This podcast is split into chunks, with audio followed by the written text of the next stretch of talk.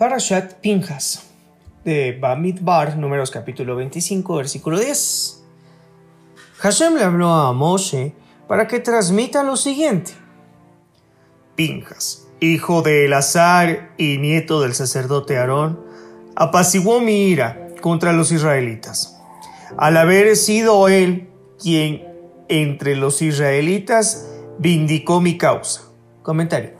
Con su heroica actitud, cuando tomó su lanza para ajusticiar al israelita que cohabitaba con la midianita en actitud desafiante contra Moshe, evitando que yo, en mi celo, los extermine a los israelitas. Comentario. El celo consiste en que deben servirme solo a mí y no a ídolos ajenos. Versículo 12. Por eso dile a Pingas que le otorgo mi pacto de paz, que implica para él y sus descendientes el pacto eterno del sacerdocio, en mérito de haber vindicado a su Elohim y haber hecho expiación para los israelitas. Comentario. Con su heroico acto, según Números capítulo 27, 25 versículo 7, antes de este incidente, el sacerdocio le fue conferido solo a Aarón y a sus hijos Elazar e Itamar, y también por carácter hereditario, a los hijos de ellos que nacieran después de su consagración como sacerdotes. Pinjas había nacido antes y por eso había quedado excluido. Pero en mérito a su actitud, también a él y a sus descendientes se les confirió el honor. Todo acto de bien siempre encuentra eco. Versículo 14. El israelita que murió en el incidente con la midianita fue Simri, hijo de Salú, jefe por línea paterna de un clan shimonita. Comentario, los shimonitas se dividían en cinco ramas familiares. Versículo 15. Y la mujer midianita que murió allí era Cosbi, hija de Zur, jefe por línea paterna de un clan en Midian. Comentario. En Midian había cinco clases y Zur era el jefe de uno de ellos. Continuamos con el versículo 16. Entonces Hashem le habló a Moshe diciendo, Hostiga a los midianitas y extermínalos pues ellos hostigaron a ustedes cuando conspiraron contra ustedes, induciéndolos al culto idólatra a Baal Peor. Y respecto del asunto de Cosby, hija del príncipe de Midian, hermana de ellos, que fuera muerta a manos de Pinjas, en el día de la plaga que tuvo lugar a causa del culto a Baal Peor. Comentario.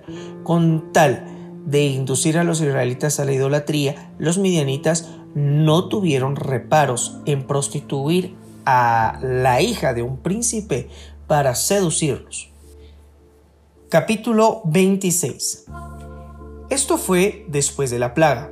Hashem les habló a Moshe y a Elazar, hijo del sacerdote Aarón, diciendo: Censen a toda la comunidad israelita por linaje paterno, a los varones mayores de 20, o sea, a los aptos para enrolarse en el ejército de Israel. Comentario.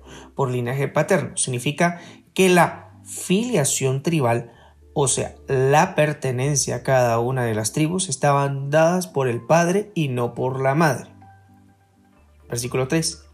En las planicies de Moab, junto al Jardín, o sea, el Jordán, sobre la margen opuesta a Jericó, Moshe y el sacerdote Elazar les hablaron a los israelitas diciendo: censen a los hombres mayores de 20 años, tal como Hashem le ordenara a Moshe y a los israelitas que salieron de Egipto. Comentario. En efecto, Hashem ordenó que se censaran a los israelitas mayores de 20 años. Continuamos con Bamidbar, números capítulo 26, versículo 5.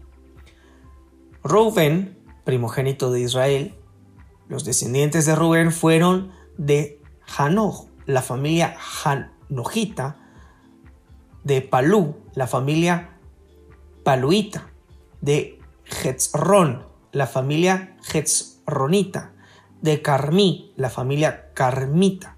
Estas fueron las familias reubenitas cuyo total ascendía a 43.730 hombres. Los hijos de Palú, Eliab, y los hijos de Eliab, Nemuel, Datán y Abiram. Datán y Abiram eran convocados por la asamblea. Ellos instigaron la rebelión contra Moshe y Aarón. Pertenecían a la facción de Korah, que se rebelaron contra Hashem. Entonces la tierra había abierto su boca y los tragó a ellos y a Korah, cuando los que integraban aquel grupo murieron. Y un fuego exterminó a los 250 hombres, convirtiéndose en un símbolo. Comentario y una advertencia para que nadie más pretendiese discutirle el sacerdocio a Aarón. Versículo 11. Pero los hijos de Coraj no murieron. Comentario. Pues se arrepintieron y se apartaron a tiempo del grupo rebelde. Versículo 12. Ahora leeremos sobre el censo de la tribu de Shimón. Los descendientes de Shimón, por familias, fueron los siguientes. De Nemuel, la familia Nemuelita, de Yamin, la familia Yaminita, de Yahin, la familia Yahinita, de Seraj, la familia Sarjita, de Shaul, la familia Shaulita. Estas fueron las familias shimonitas y su total fue de 22.200 hombres. Ahora leeremos sobre el censo de la tribu de Gad, versículo 15. Los hijos de Gad por familias fueron los siguientes. De Zephon, la familia Zefonita, de Hagí, la familia Hagita, de Shuni, la familia Shunita, de Osni, la familia Osnita, de Eri, la familia Erita, de Arod, la familia Arodita, de Areli, la familia Arelita, estas fueron las familias de los descendientes de Gad, cuyo total ascendía a 40.500 hombres. A continuación leeremos sobre el censo de la tribu de Yehudá. Versículo 19. Los hijos mayores de Yehudá fueron Er y Onán. Er y Onán murieron en la tierra de Canaán.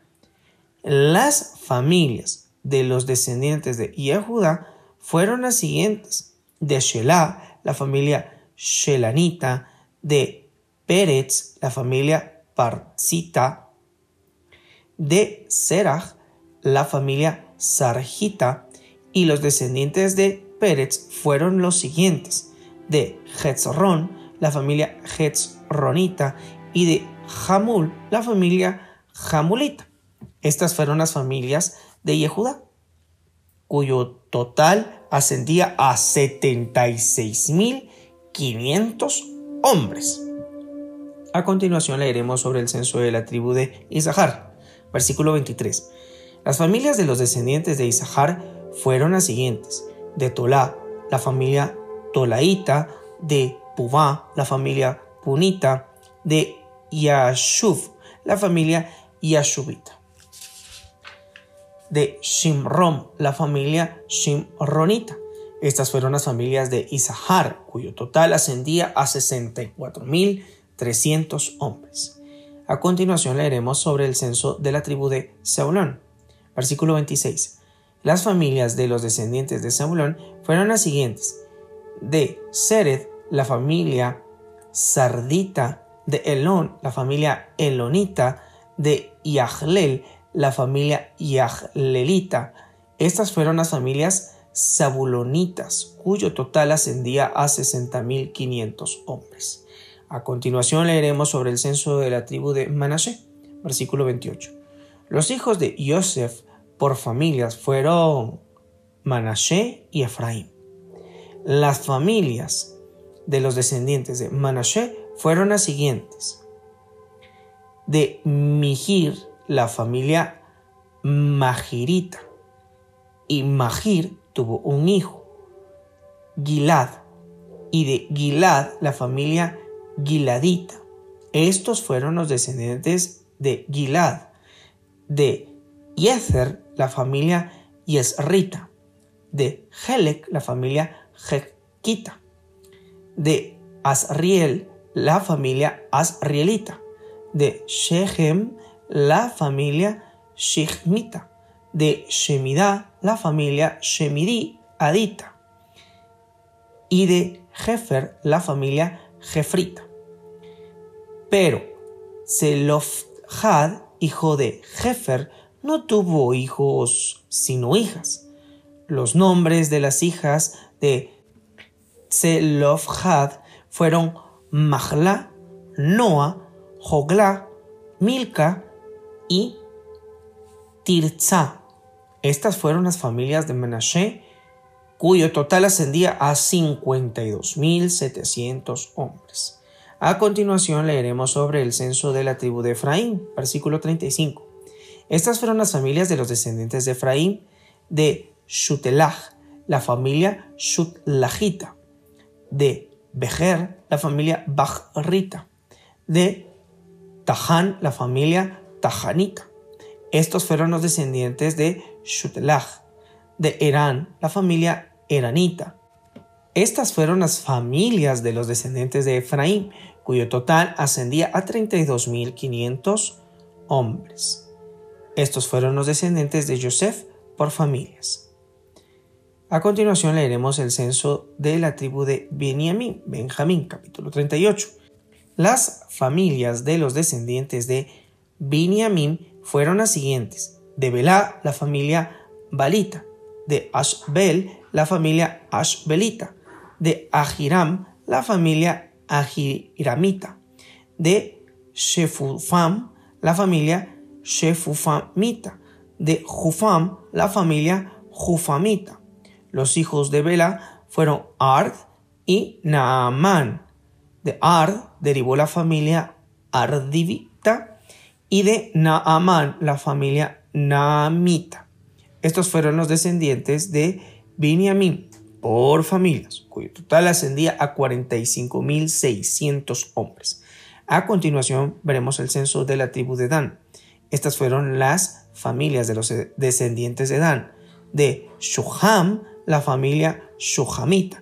Estas fueron las familias de los descendientes de Dan.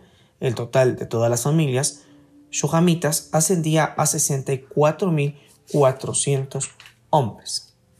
A continuación leeremos sobre el censo de la tribu de Asher, versículo 44. Las familias de los descendientes de Asher fueron las siguientes: de Imna, la familia Imnaita, de Ishbi, la familia Ishbita, de Berita, la familia Berita. De los descendientes de Beria, las siguientes familias, de Heber, la familia Hebrita, y de Malkiel, la familia Malkielita. El nombre de la hija de Asher fue Seraj. Comentario. Ella es mencionada en este contexto porque aún estaba en vida. Estos versículos mencionan a aquellos entre quienes sería dividida la tierra prometida. Pero en cuanto a Seraj, el versículo la menciona expresamente en virtud de su gran longevidad. Continuamos con el versículo 47. Estas fueron las familias de los descendientes de Asher, cuyo total ascendía a 53.400 hombres. A continuación, leeremos sobre el censo de la tribu de Naftali. Versículo 48.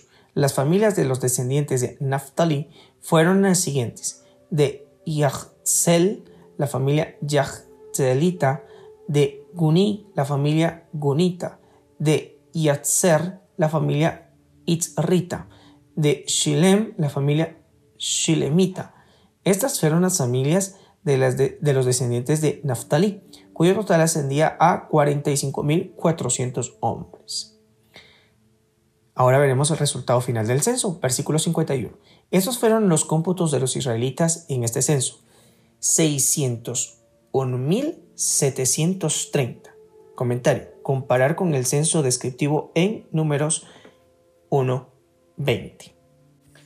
Ahora continuamos con Bamidbar, números capítulo 26, versículo 52. Hashem le habló a Moshe diciendo, La tierra será repartida entre ellos como una herencia de acuerdo a la cantidad de nombres, Comentario, o sea, de acuerdo a la población de cada tribu. Según este censo, entre ellos significa entre los que fueron censados ahora al ingresar a la tierra prometida, quedando excluido los que al momento de este censo eran menores de 20 años.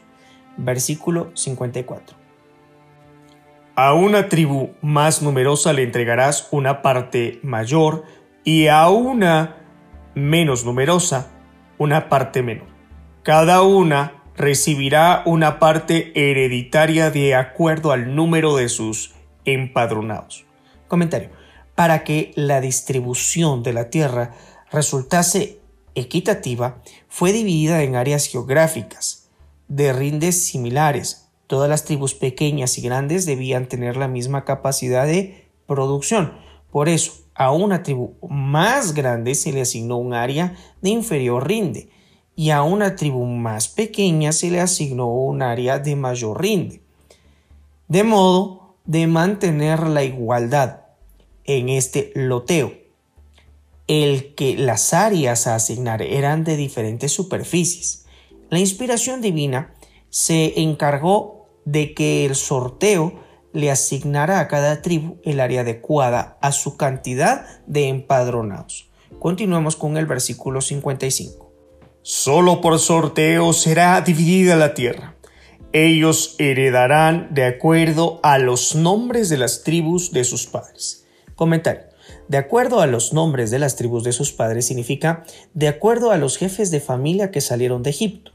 En cuanto a la distribución de la tierra prometida entre los israelitas, el versículo 53 establece que la tierra debía asignarse a las tribus de acuerdo a la cantidad de miembros de cada una de ellas en el momento de su ingreso a la tierra. Sin embargo, en el versículo 55 establece que la tierra debía dividirse entre las ramas de los jefes de familia que salieron de Egipto, según el censo respectivo. Algunos comentaristas como Rashi combina las dos condiciones estableciendo que la asignación del territorio para cada tribu debía hacerse de acuerdo a la cantidad de integrantes de cada una de ellas al momento de su ingreso a la tierra, y cada tribu debía dividir todo su territorio en partes iguales entre las ramas de los jefes de sus familias que salieron de Egipto. Por ejemplo, supongamos que los hermanos A y B salieron de Egipto y como tales murieron en el desierto, A dejó a su hijo y B dejó tres hijos que ingresaran a la tierra prometida. A la tribu de estos cuatro hijos les corresponden cuatro partes de territorio, una por cada miembro. Luego, la tribu divide esas cuatro partes, mitad para cada rama familiar, o sea, mitad para el hijo único de A y mitad para los tres hijos de B. Continuemos con el versículo 56. El sorteo determinará la propiedad hereditaria correspondiente a cada tribu, ya sea numerosa o pequeña. Este es el detalle de los levitas por familias, versículo 57. De Gershon, la familia Gershonita, de Kehat, la familia Kehatita, de Merari, la familia Merarita. Estas fueron las familias de los levitas la familia Livnita, la familia Hebronita, la familia Miglita, la familia Mushita, la familia Corjita. Y Gehat tuvo un hijo, Amram. El nombre de la esposa de Amram fue Jehobed, hija de Leví. La esposa de Leví, madre de Jehobed, dio a luz a la niña Jehobed en Egipto. Y ella, es decir, Jehoved, dio a luz de su matrimonio con Amram a Aarón, a Moshe y a su hermana Miriam. Los hijos de Aarón fueron Nadav y Abiú, Elazar e Itamar. Nadav y Abiú murieron cuando ofrendaron a Hashem una ofrenda de incienso desautorizada. Los cómputos totales de ellos fueron de 23.000 varones mayores de un mes de vida no fueron censados con todos los israelitas, pues no recibirían propiedad hereditaria entre los demás israelitas. Estos fueron los cómputos totales de Moshe y el sacerdote Elazar, que censaron a los israelitas en las planicies de Moab, próximo a Jardén. Sobre la margen opuesta a Jericó. Entre estos que fueron censados en esta ocasión no hubo ningún hombre que haya sido censado previamente por Moshe y el sacerdote Aarón, cuando censaron a los israelitas en el desierto del Sinaí, pues Hashem había dicho respecto de ellos, morirán en el desierto. Y así fue que no quedó ni un hombre de aquellos excepto Caleb, hijo de Yefuné, y Yehoshua, hijo de Nun. Leeremos el capítulo 27, pero previamente haremos un comentario que aparece en la Torah relativo a la herencia de las hijas de Tzelofhad. Tzelofhad tenía cinco hijas y ningún hijo varón. Ante la muerte de su padre, en virtud de la ausencia de algún hijo varón que lo heredase, se presentaron las cinco ante las autoridades reclamando que se les reconociera su derecho a la herencia en la distribución de la tierra prometida.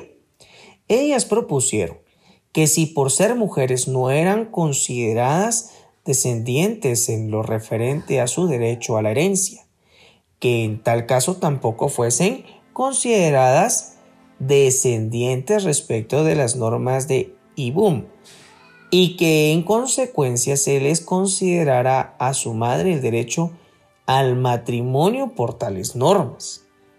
El ibum es un matrimonio levirato, por el cual si un hombre fallece sin dejar descendencia, uno de sus hermanos debe casarse con su cuñada viuda. La intención del matrimonio por ibum es perpetuar el nombre de la persona fallecida.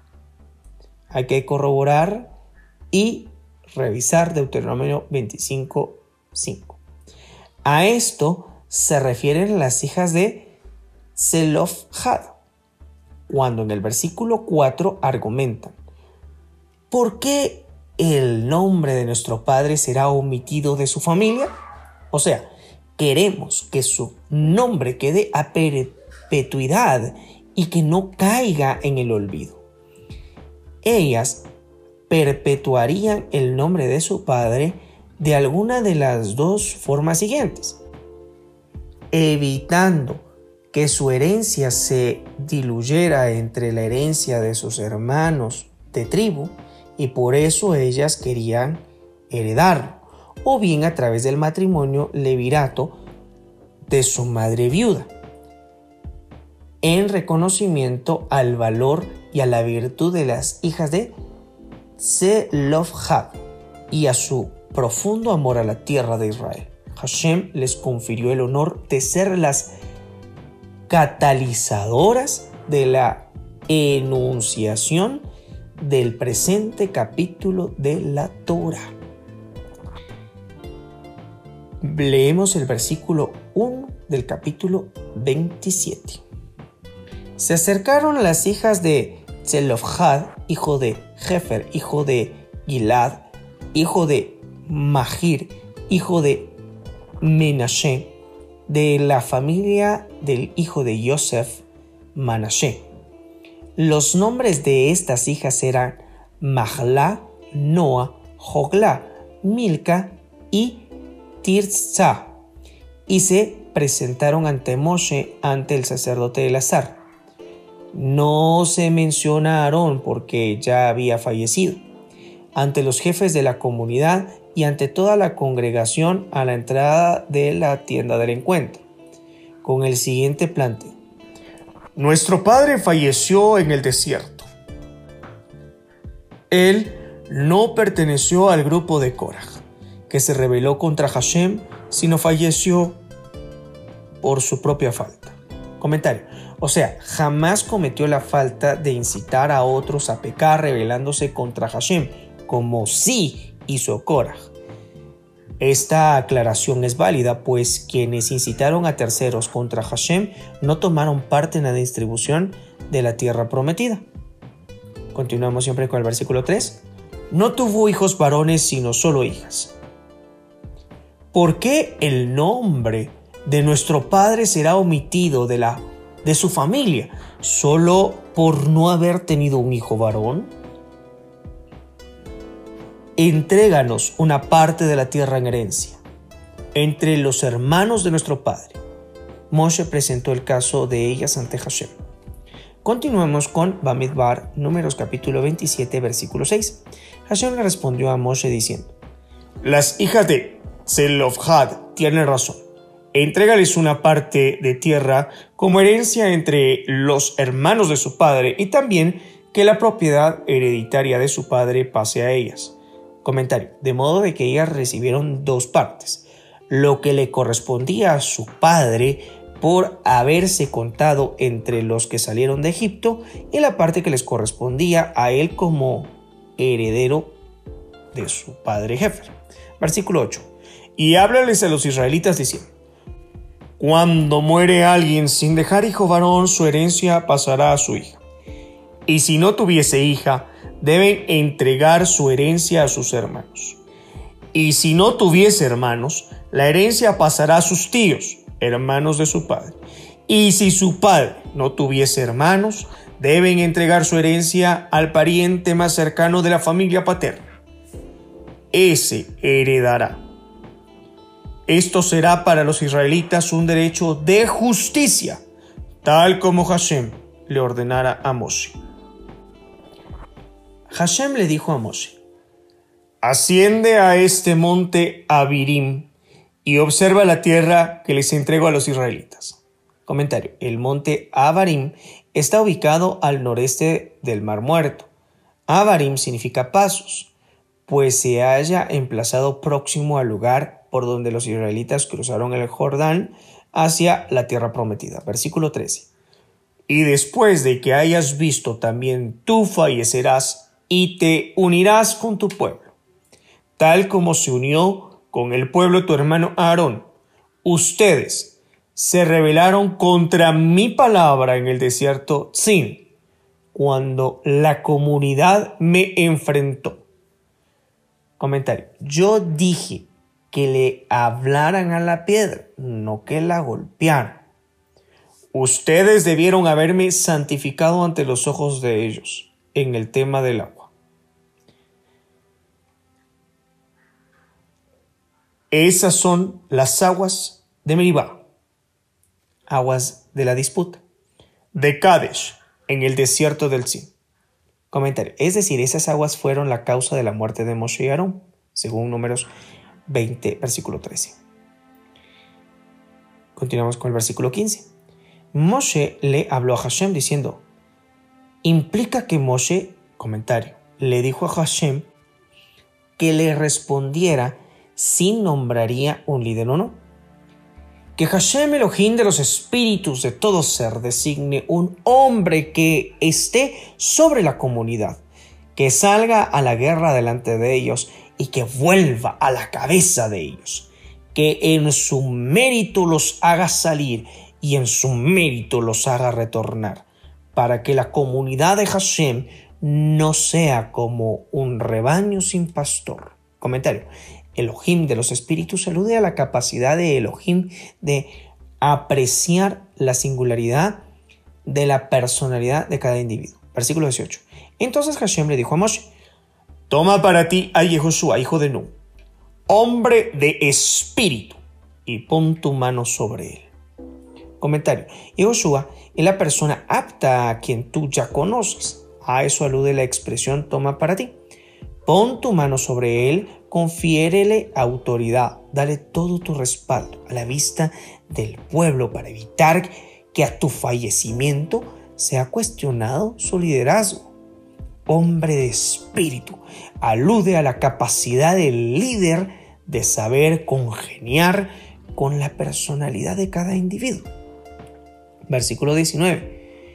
Luego preséntalo ante el sacerdote azar y ante toda la comunidad y ordénale a la vista de ellos. O sea, que el pueblo vea cómo le adviertes cuán testarudos son. Versículo 20. Transfiérele una parte de tu majestad para que la comunidad israelita le obedezca y lo respete. Deberán presentarse ante el sacerdote Elazar, a quien consultarán por él la decisión de los Urim ante Hashem. Comentario. Respecto de cuándo salir a la guerra. Urim, puedes compararlo con Éxodo capítulo 28, versículo 30. Por orden de Elazar saldrán y por la orden de Elazar regresarán. Él, es decir, Yehoshua, los israelitas y la comunidad, o sea, los miembros del Sanedrín Supremo Tribunal, Moshe hizo tal como lo ordenara Hashem, tomó a Yehoshua, es decir, lo convenció comentándole de la recompensa de los dignos líderes de Israel en el mundo venidero. Y lo presentó ante el sacerdote Elazar y ante toda la comunidad puso sus manos sobre él y le delegó el cargo, tal como ordenara Hashem por medio de Moshe.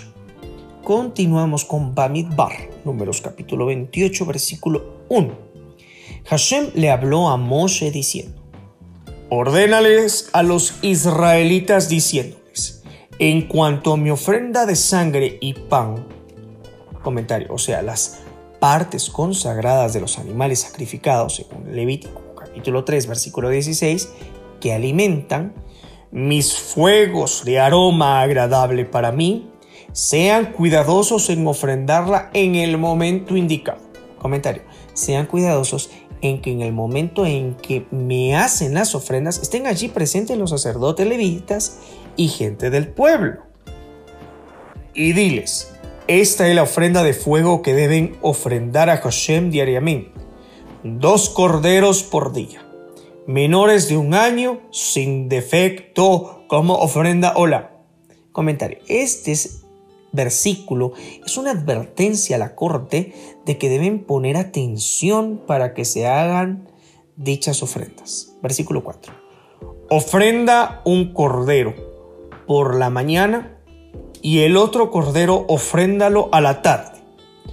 Ofréndalos junto con un décimo de una efa, es decir, 2.477 o 4.320 centímetros cúbicos de harina como ofrenda minja, ofrenda de harina, mezclada con una cuarta parte de un in es decir, 1032 o 1800 centímetros cúbicos de aceite prensado.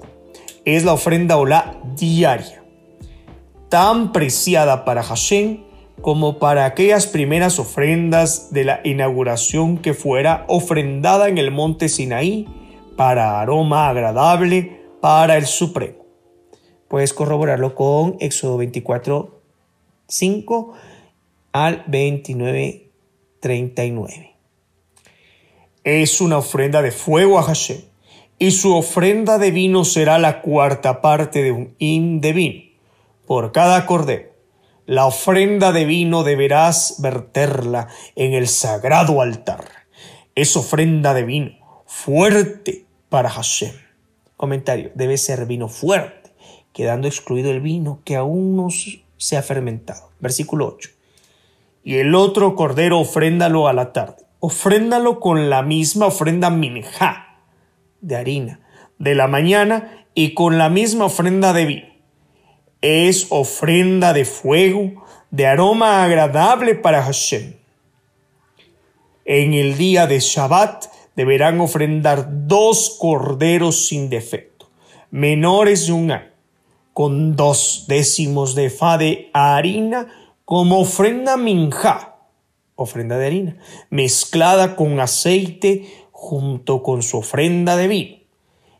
Esa será la ofrenda ola específica de cada Shabbat, además de la ofrenda ola diaria y su respectiva ofrenda de vino.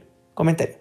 Literalmente dice que cada Shabbat en su Shabbat, aludiendo a que las ofrendas adicionales son específicas de cada Shabbat, de modo que si un Shabbat se olvidó de ofrendarla, no la pueden reponer el Shabbat siguiente.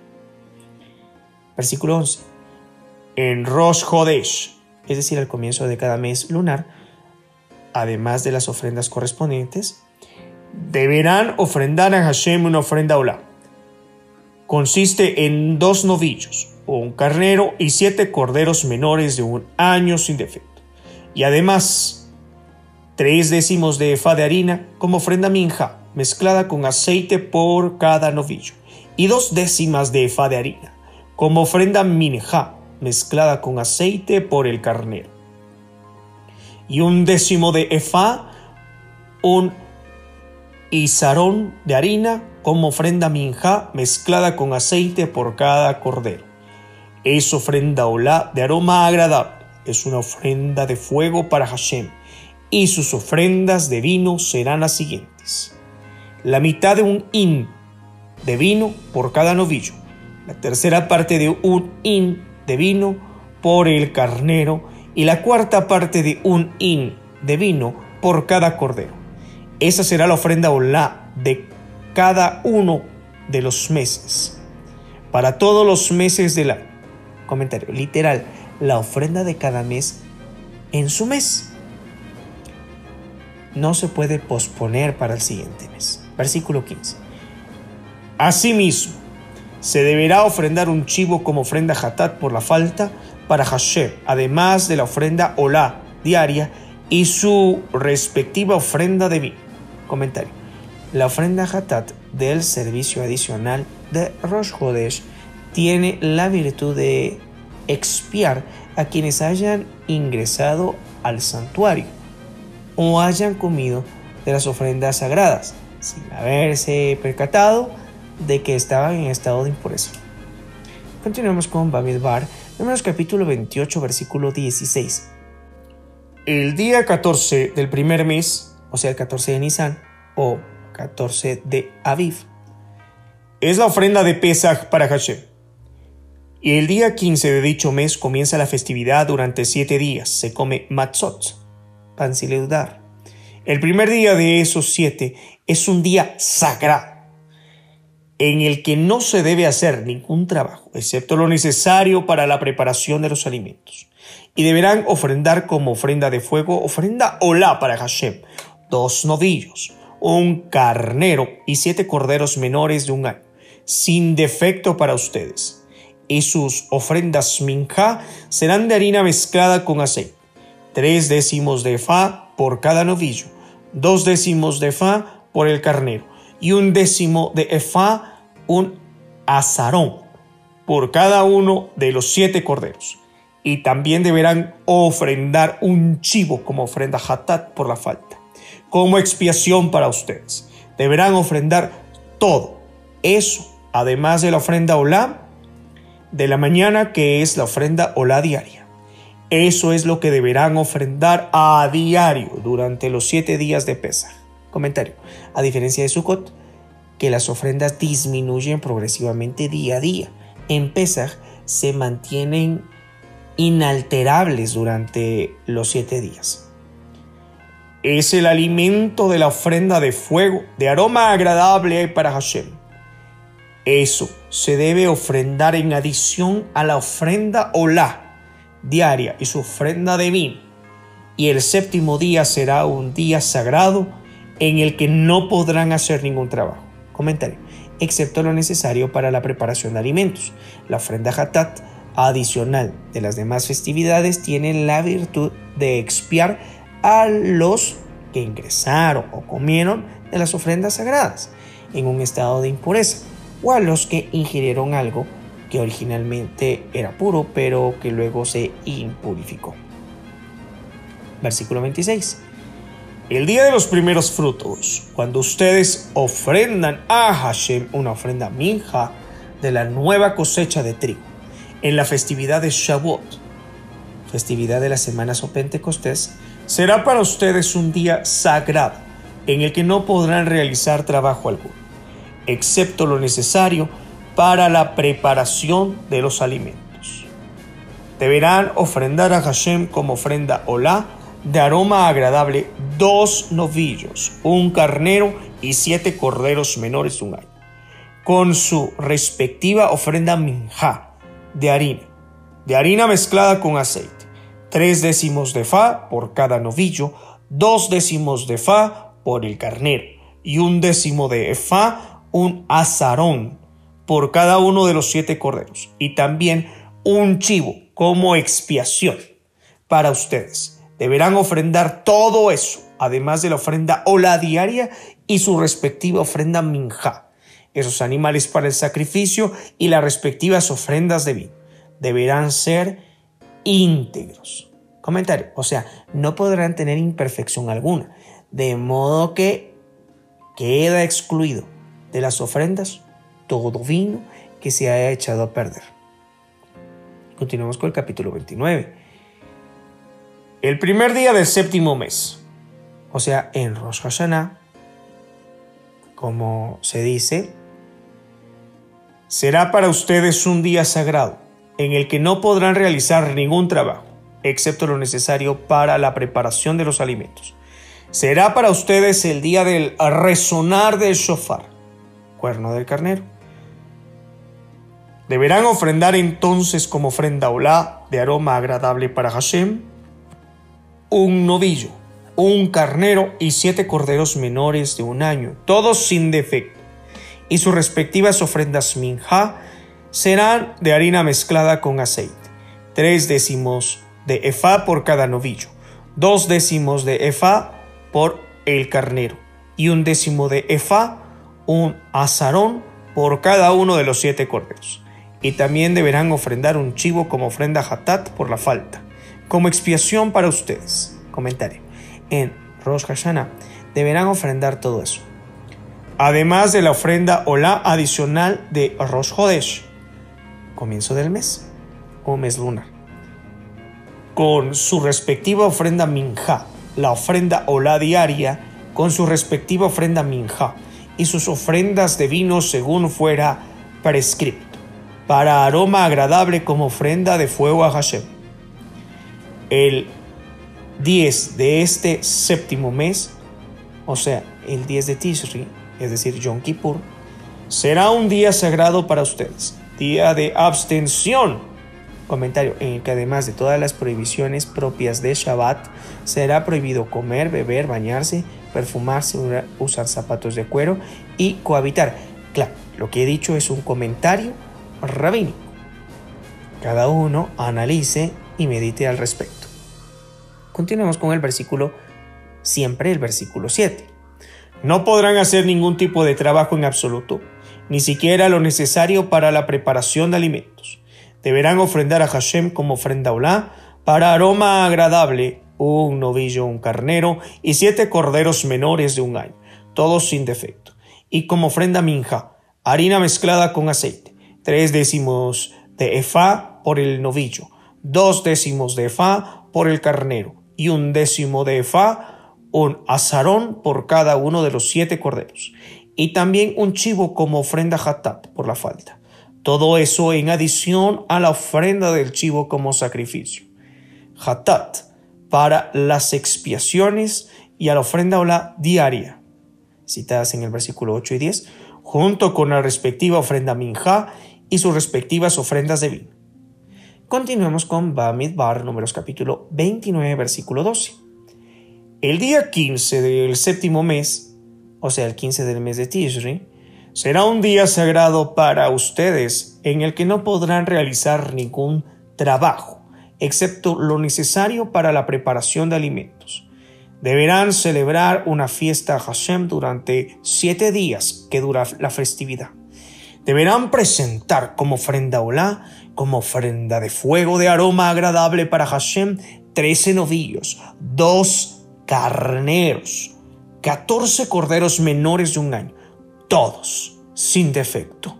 Y la ofrenda minja de ellos será de harina mezclada con aceite, tres décimos de efá por cada uno de los trece novillos, dos décimos de efá por cada uno de los dos carneros y un décimo de efá por cada uno de los 14 corderos. Y además deberán ofrendar un chivo como ofrenda hatat por la falta. Deberán ofrendar todo eso en adición a la ofrenda olá diaria, con su respectiva ofrenda minja y su ofrenda de vino. El segundo día de Sukkot deberán ofrendar 12 novillos, dos carneros, 14 corderos menores de un año, todos sin defecto. Además deberán hacer las respectivas ofrendas minja y de vino, de acuerdo al número de novillos, carneros y corderos que se ofrendan, según fuera prescrito. Y también deberán ofrendar un chivo como ofrenda hatat por la falta.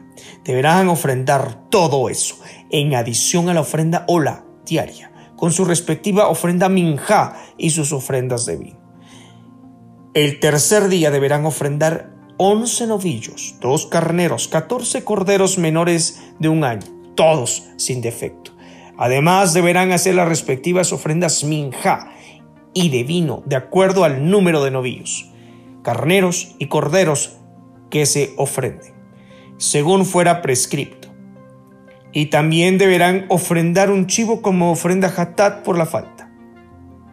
Deberán ofrendar todo eso en adición a la ofrenda olá diaria junto con su ofrenda minja y su ofrenda de vino. El cuarto día de Sukkot deberán ofrendar 10 novillos, dos carneros, 14 corderos menores de un año, todos sin defecto. Además deberán hacer las respectivas ofrendas minja y de vino de acuerdo al número de novillos, carneros y corderos que se ofrenden según fuera prescrito y también un chivo como ofrenda hatat por la falta. Todo eso en adición a la ofrenda olá diaria, su ofrenda minja y su ofrenda de vino. El día quinto deberán ofrendar nueve novillos, dos carneros, catorce corderos menores de un año, todos sin defecto. Además deberán hacer las respectivas ofrendas minja de vino de acuerdo al número de novillos, carneros y corderos que se ofrenden, según fuera prescrito. Y también deberán ofrendar un chivo como ofrenda hatat por la falta. Todo eso en adición a la ofrenda olá diaria, su ofrenda minja de harina y su ofrenda de vino. El sexto día deberán ofrendar ocho novillos, dos carneros, catorce corderos menores de un año, todos sin defecto.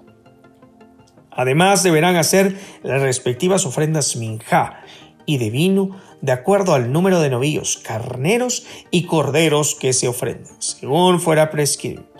Y también un chivo como ofrenda hatat por la falta, deberán ofrendar todo eso, en adición a la ofrenda olá diaria, junto con la ofrenda minja y sus ofrendas de vino.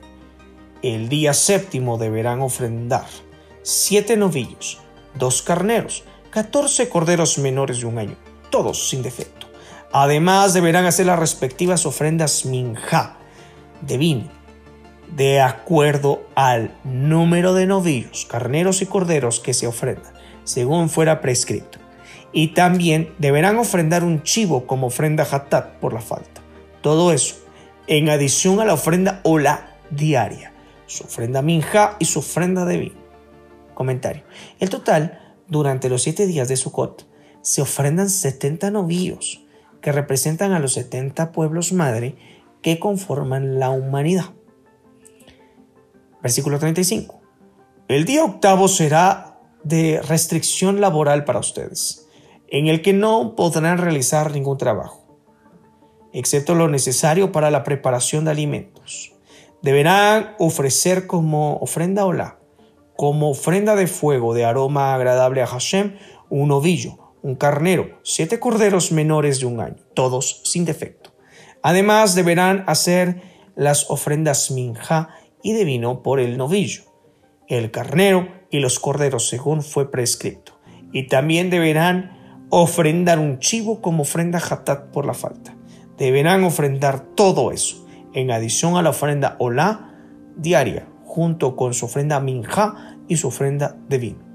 Esas son las ofrendas que deben ofrendar a Hashem en las festividades de ustedes, en adición a, sus ofrendas, en cumplimiento de promesas o como ofrendas voluntarias, ya sea ofrendas hola, ofrendas minja, ofrendas de vino u ofrendas shelamín de paz.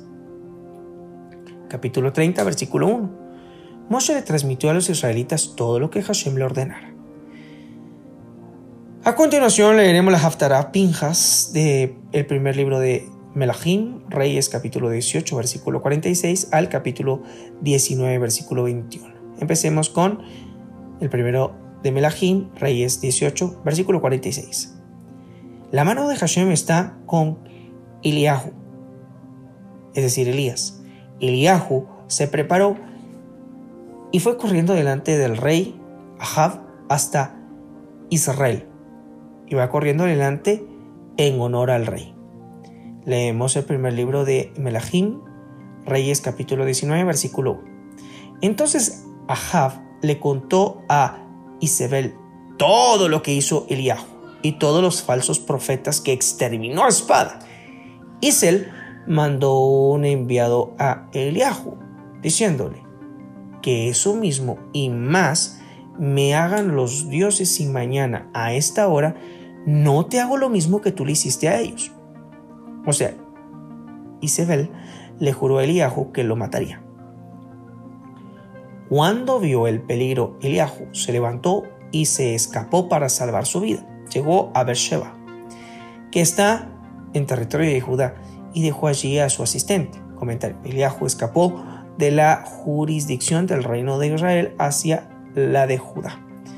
Versículo 4. Entonces, para ocultarse aún más, se internó en el desierto una distancia de un día de caminata Allí fue y se sentó debajo de un enebro, tipo de arbusto, y pidió para sí la muerte.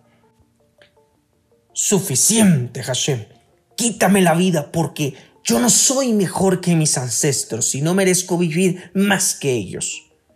Se acostó y se quedó dormido debajo del enebro. Y resulta que un ángel lo tocó y le dijo, levántate y come. Él miró y vio que cerca de su cabeza había una torta horneada a las brasas y un jarro de agua. Comió, tomó y volvió a acostarse.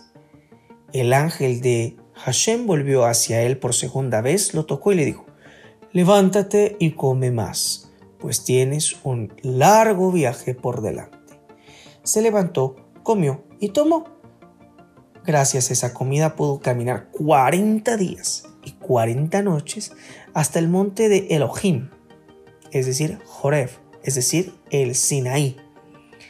Al llegar allí, entró a una cueva donde pasó la noche.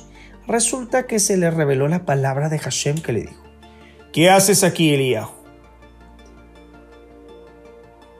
He sido muy celoso en la causa de Hashem Elohim de los ejércitos respondió Eliahu. Porque los israelitas abandonaron tu pacto, destruyeron tus altares y mataron espada a tus profetas. Yo solo he quedado y pretenden quitarme la vida. Entonces la voz de Hashem le dijo, Sal de la cueva y párate en el monte ante Hashem. Resulta que Hashem iba pasando y un viento fuerte y poderoso que despedazaba las montañas y rompía las rocas, iba ante Hashem. Hashem no está en el viento, le dijo la voz de Eliahu. Y después del viento hubo un terremoto. Hashem no está en el terremoto. Y después del terremoto hubo un fuego. Hashem no está en el fuego y después del fuego hubo una voz apacible y suave. Comentario. Hashem le demostró a Eliyahu que no es la coerción de manera ideal de llegar a un semejante, sino la paciencia, la entrega y la serenidad. Allí está Hashem. Versículo 13. Cuando Eliyahu lo escuchó, se cubrió el rostro con su manto, salió y se paró a la entrada de la cueva. Y resulta que una voz, la voz de Hashem, le dijo, ¿qué haces aquí, Eliahu? He sido muy celoso en la causa de Hashem, Elohim de los ejércitos, respondió Eliahu. Porque los israelitas abandonaron tu pacto, destruyeron tus altares y mataron a espada a tus profetas. Yo solo he quedado y pretenden quitarme la vida. Comentario. Hashem le formuló la pregunta porque no había quedado conforme con la severa respuesta de Eliahu contra sus hermanos, pero Eliahu, en virtud de su malestar con los israelitas, reiteró su drástica y acusadora respuesta. Versículo 15. Entonces Hashem le dijo, Anda, regresa por el camino que viniste, por el desierto de Damesek, es decir, Damasco. Cuando llegues a Damesek, unge a Hazael como rey de Aram, es decir, de Siria.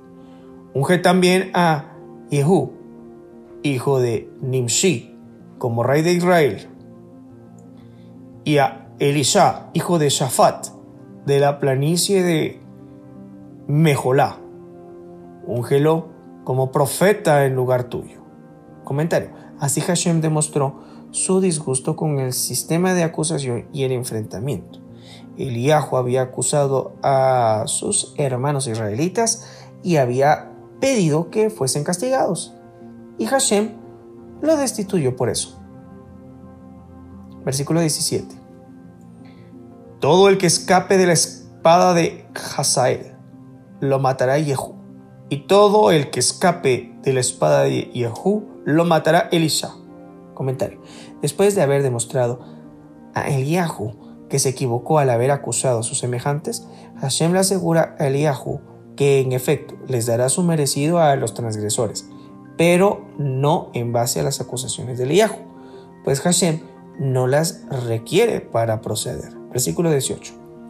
Dejaré con vida a siete mil israelitas, todas las rodillas que no se prosternaron ante el Baal ídolo, y todas las bocas que no lo besaron Eliajo se fue de allí y encontró a Elisha, hijo de Shafat, que estaba arando. Delante de Elisha iban doce yuntas de vacunos, y Elisha iba con la última yunta. Eliahu fue hacia él y le arrojó su manto. Comentario: Las doce yuntas de vacunos simbolizan las doce tribus, a las que Elisha haría retornar al servicio a Hashem. Versículo 20.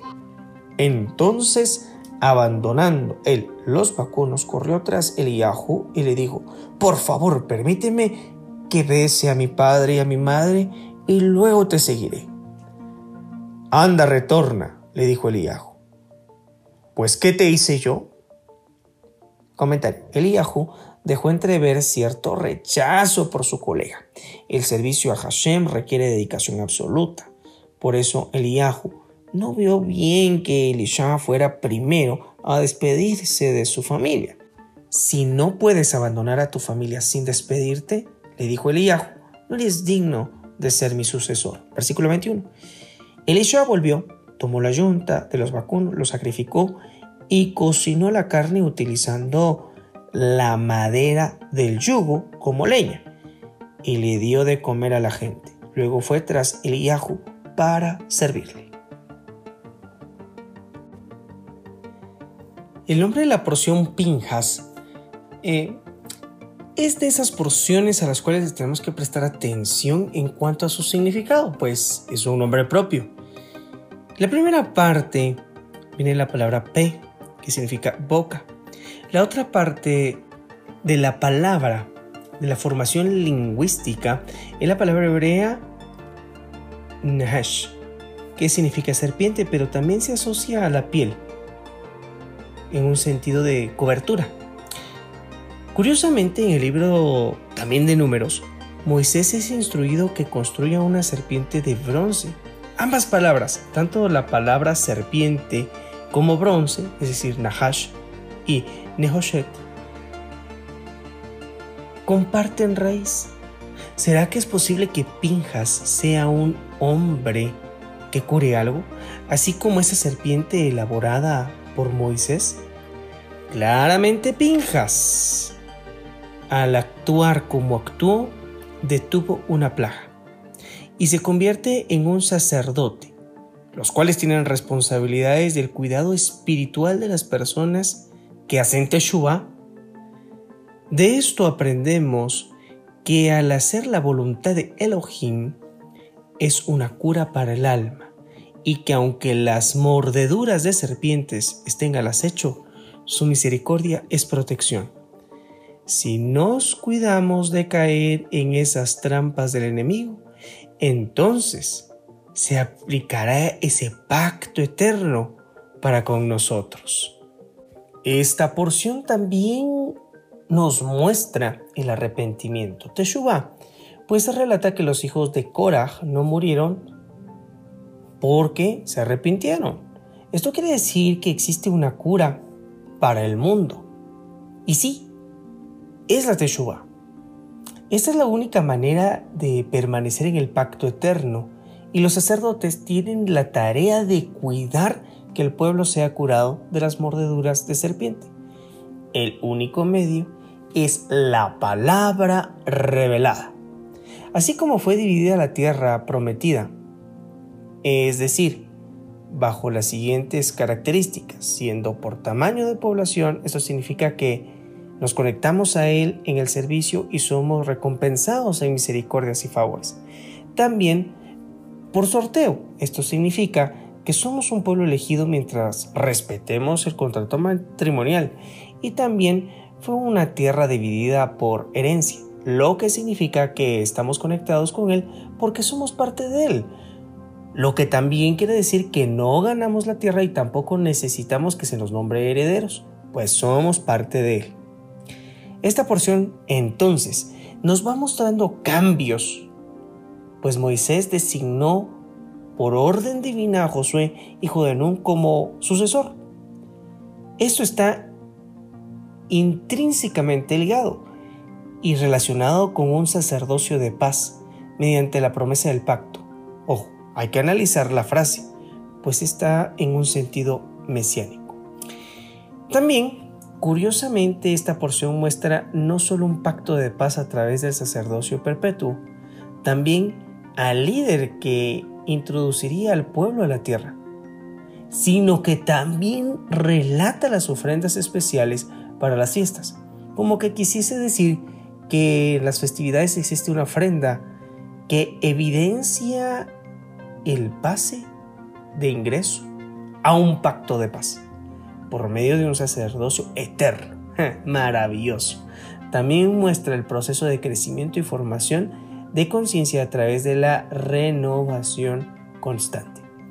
Algunos pensarán que no tendrán posesión en la tierra, así como quizás las hijas de Selafjad, pero su fe y su mérito de pedir mediante la ley es la misma ley de justicia que les otorga el beneficio de ser parte de esa promesa.